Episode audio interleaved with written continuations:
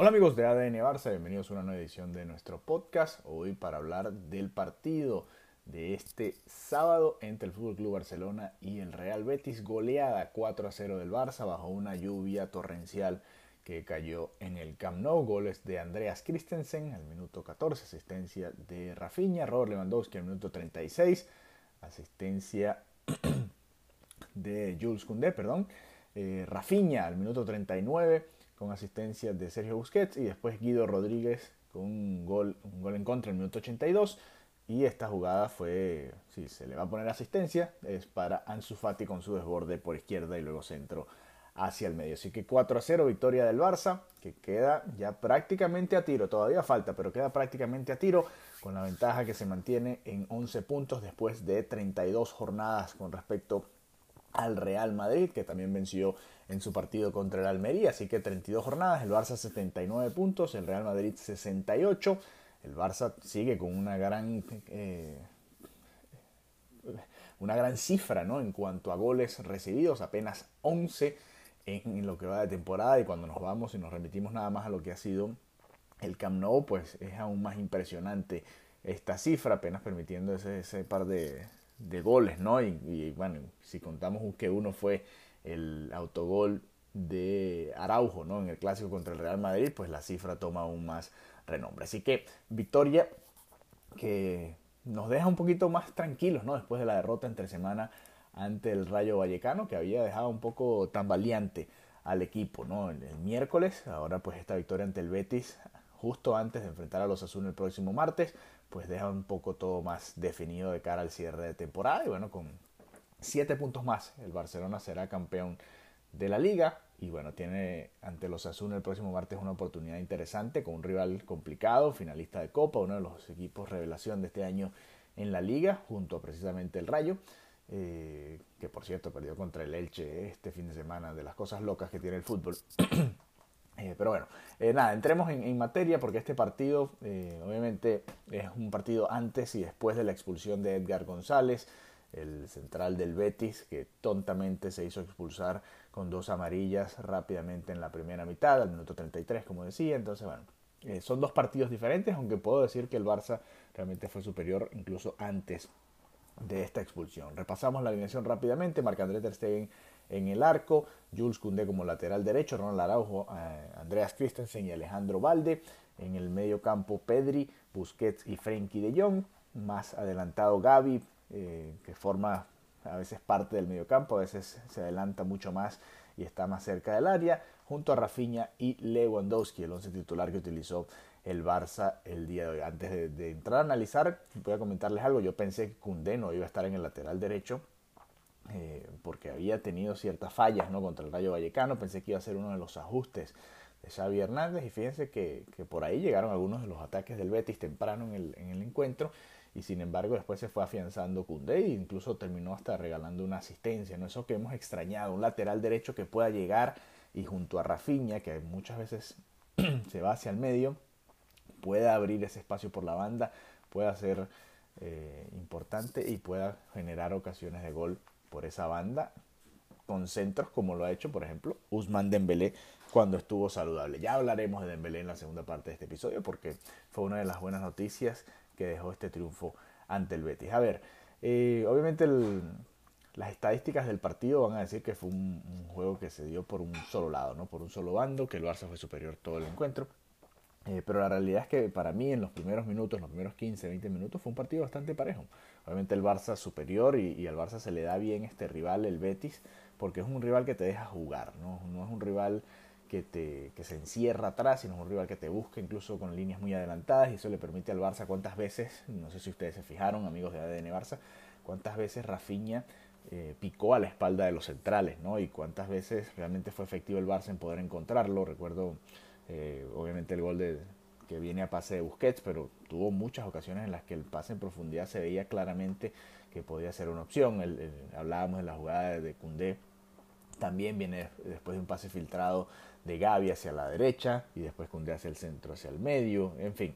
Eh, un equipo que te deja jugar, un equipo que te permite este tipo de, de golpe por golpe, ¿no? Un partido que es mucho más atractivo para los que seguimos el fútbol del Barça y a los que nos gusta el fútbol más ofensivo, ¿no?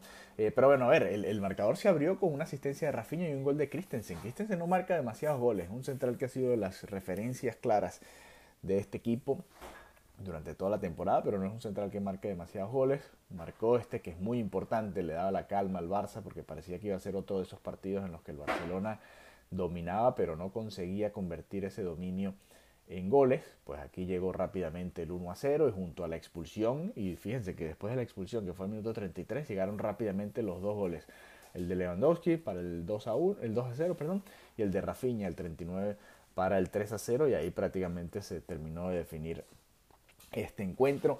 Eh, es complicado eh, analizarlo porque sí, fueron cuatro y pudieron haber sido 5, 6, 7, 8. El Barça tuvo arrinconado al Betis prácticamente todo el partido y hay demasiadas buenas noticias.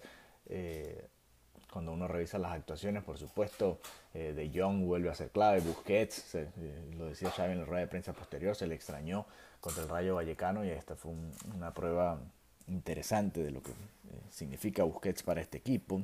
Es bueno y es malo al mismo tiempo porque sabemos que Busquets está en las últimas de su carrera. Veremos si, si, el Barça lo renueva por uno o dos años más o qué es lo que sucede con Busquets en esta situación. Pero bueno, en todo caso es, eh, es un equipo que se nota, ¿no? Cuando tiene a Pedri, Busquets, De Jong y Gaby, el equipo sube el nivel automáticamente, ¿no? es casualidad.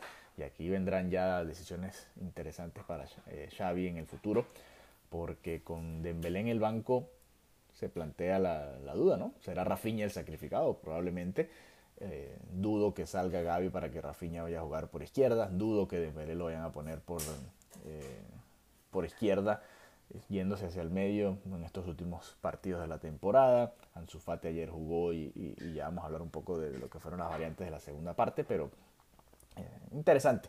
Cuando está todo el mundo sano, el Barça vuelve a ser el equipo que dominó la liga y vuelve a ser ese equipo que da gusto ver jugar. Así que victoria 4 a 0 que deja muchas cositas, muchos detalles, porque además hubo historia en este partido que vamos a comentar en la segunda parte de este episodio.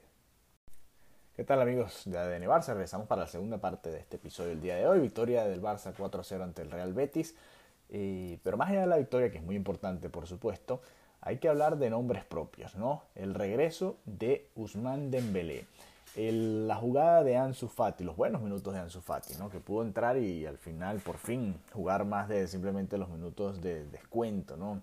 Xavi se, atrevió y le dio esos minutos. Eh, el debut de Lamin Yamal, por supuesto histórico, el jugador más joven en la historia del Barça en hacer su debut en el primer equipo, no tiene ni siquiera los 16 años necesarios para poder firmar un contrato profesional, tiene apenas 15 añitos y estuvo a punto de no solo debutar, sino hacer su primer gol es una de las primeras que pudo tocar, así que eh, interesante, ¿no? Este debut mm, le, hizo un pase en profundidad rompiendo la línea de la defensa del Betis y que lamentablemente Dembélé no pudo recentrar, ¿no? Para Lewandowski estaba solo, entraba también Araujo, entraban varios, creo que Gaby también entraba por el segundo poste una jugada que demuestra un poquito la calidad, ¿no? Da una pequeña muestra de lo que es el, desparpajo de este joven, la velocidad que tiene por la banda, la anticipación, como anticipa el error del defensor en el área del Betis y luego, bueno, lamentablemente no pudo definir, pero son, son bonitos detalles, ¿no? Que deja este partido, eh, lamentablemente del lado del Betis eh, salió Joaquín lesionado, pudo entrar en la segunda parte pero se lesionó en una jugada cerrando en, un lateral, ayudando en defensa, cayó mal y, bueno, se lesionó y esperamos que pueda volver. Estaba eh, ya en sus últimos partidos, ¿no? Y, el Camp lo, despidió con una ovación al momento de entrar y bueno, lamentablemente también al momento de salir eh, sustituido por una lesión. Llama la atención lo de Dembélé, ¿no? Por supuesto, eh, ya con el partido definido es, es, complicado analizar mucho ¿no? y entrar demasiado en detalle de lo que fue su actuación, pero es bueno volver a verlo.